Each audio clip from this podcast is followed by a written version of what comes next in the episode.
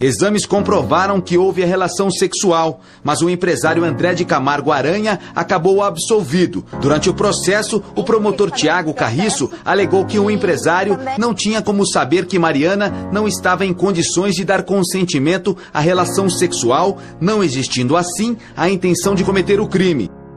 Chega agora com um caso polêmico e revoltante. A menina de 10 anos que engravidou depois de ser estuprada pelo tio.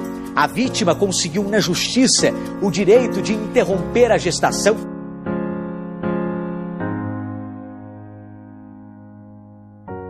Depois de violentadas, quatro adolescentes foram jogadas de um penhasco no interior do Piauí. Daniele Rodrigues, que tinha 17 anos, morreu no hospital.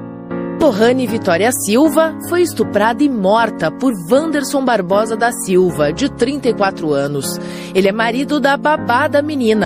Robinho também disse que está sendo vítima do movimento feminista. Infelizmente existe esse movimento feminista, que não sei o que, muitas mulheres às vezes não são nem mulheres, para falar português claro. Parem de nos matar. E se fosse eu dessa vez? Olá, é, no episódio de hoje, eu, Angeli Fernanda e Isabel Veloso, iremos falar sobre os homens que não são devidamente punidos pelos seus crimes contra as mulheres. Bom, a cada 11 minutos, um estupro é cometido no Brasil. No entanto, apenas 1% destes agressores são punidos. E nisso, é, a vítima acaba tendo que ser obrigada a conviver com os medos, porque não pode falar e quando fala não são tomadas devidas providências. E as marcas da violência podem até sumir em algumas semanas, mas na alma nunca irá sumir. Exatamente. Bom, e a gente precisa é, deixar claro que o nosso episódio de hoje é para esclarecer o porquê disso acontecer. E o exemplo mais, mais recente e registrado que nós temos aqui no Brasil foi o caso de uma menina de 10 anos, que ela foi estuprada e acabou que é, a justiça não, de, e primeiramente não tomou as devidas providências no caso e o aborto não de início ele não foi aprovado. E é, a gente precisa tratar sobre essa questão também. O aborto legal no Brasil que é, são são poucos casos que é permitido e muitas vezes ainda tem falhas nessas leis. Sim. Outro ponto que podemos falar também ao fato de homens ricos e brancos são muito aliviados de, dos seus crimes, né? que eles usam sua, sua cor, sua classe para fugir do, do, dos crimes que eles cometeram. E com, como exemplo, né, temos o caso que tivemos no meio do ano, sobre o empresário que estuprou Mariana Ferri e ele passou sem punição, né? Ele ficou livre e não foi considerado por conta do fato dela estar alterada, né?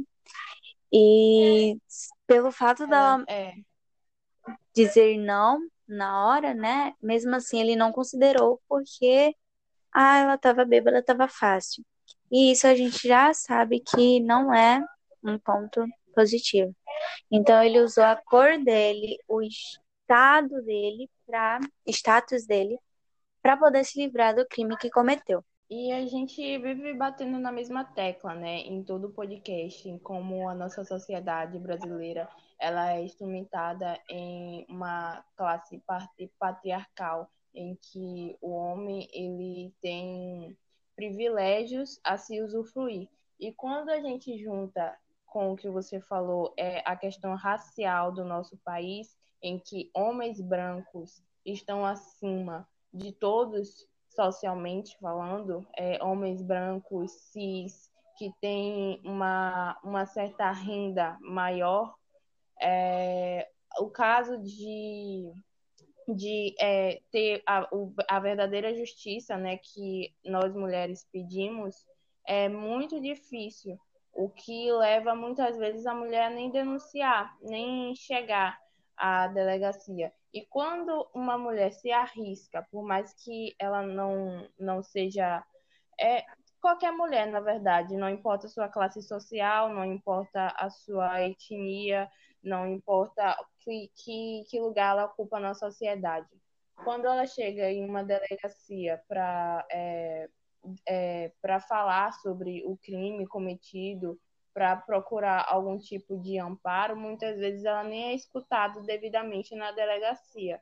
É, sabemos que existe a delegacia da mulher, mas é, o papel principal de toda delegacia no Brasil é atingir com qualquer respeito, é, tratar com qualquer respeito esse tipo de caso e muitas vezes a gente não vê isso. É, muitas vezes quem atende a mulher é um homem, por exemplo, o que deixa a mulher intimidada pelo fato de se tratar de um, uma agressão psicológica, uma agressão física, e claramente ela não vai se sentir confortável para falar sobre um assunto com um homem que muitas vezes pode lembrar o seu agressor. Sim, é bem complicado isso. É, inclusive, eu tenho uma série que para indicar, que é a série Grand Army. Grand Army está disponível na Netflix. Essa série ela fala sobre muitos problemas da atual sociedade, que os problemas não são atuais, mas ela ainda retrata sobre esses problemas de forma que vai mexer com o telespectador. Eu achei uma série incrível. Ela ainda só tem uma temporada, mas ela é muito boa. E dentro desses episódios, teve um que foi referente a um estupro. Uma menina, ela, tipo, tinha bebido tudo mais, ela tinha ganhado o vibrador. E, tipo, ela estava brincando com esse vibrador com mais três amigos dela, né?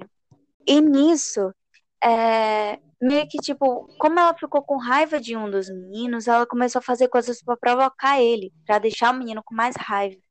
Então ela começou a beijar, se esfregar nos outros meninos. E os outros meninos se sentiram no direito de, ah, ela tá drogada, ela tá me beijando, então eu também posso usar ela, né? Só que Exatamente. quando eles começaram a dar o início de fazer ato sexual nela, ela parou, ela não queria, ela falou, eu não quero, para. Ainda pediu ajuda do menino que ela estava tentando deixar com raiva, mas estavam todos drogados e o menino não fez nada, não reagiu. Nisso, ela foi estuprada e os meninos ainda ficaram tirando sarro dela, tipo, falando, ah, você não sabe do que é, o que é ser molhadinha, você é muito seca. Só que, tipo, eles em nenhum momento pararam para pensar no tipo, ah, se ela falou que não e ela tá muito seca, deve ser porque ela não quer, né? E parou. E muito menos ouviram ela falando, não prestaram atenção dela chorando histericamente. Ela tava chorando enquanto eles faziam aquilo e eles não pararam.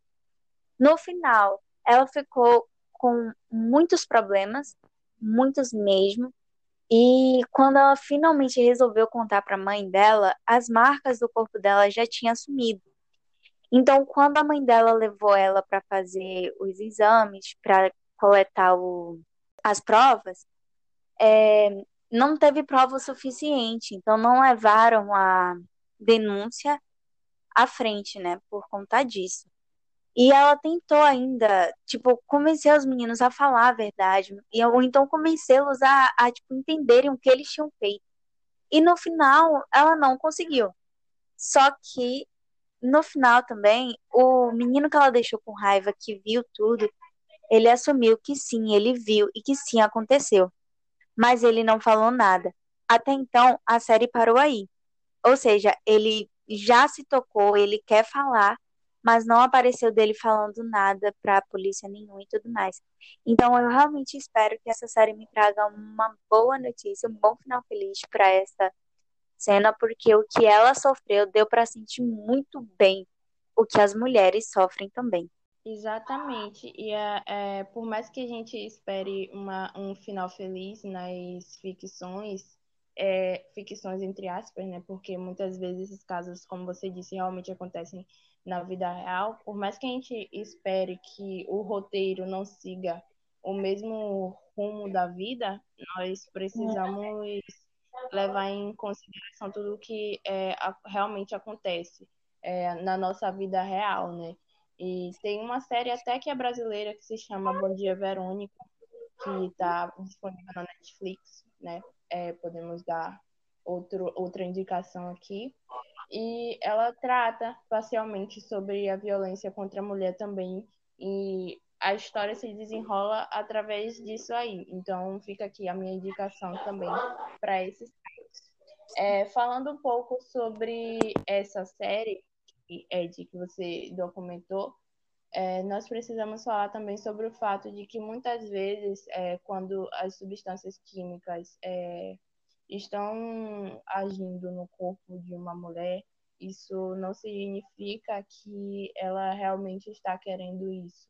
Na verdade, é mais um dos sinais que a gente precisa levar em consideração para não acontecer nenhum tipo de ato sexual ou impróprio, porque o homem tem que levar em consideração que talvez aquele não seja o estado natural dessa mulher, que talvez ela realmente não queira, por mais que ela esteja dizendo que sim, na verdade é um não, porque não conseguimos ver com clareza quando estamos entorpecidos de alguma substância, né?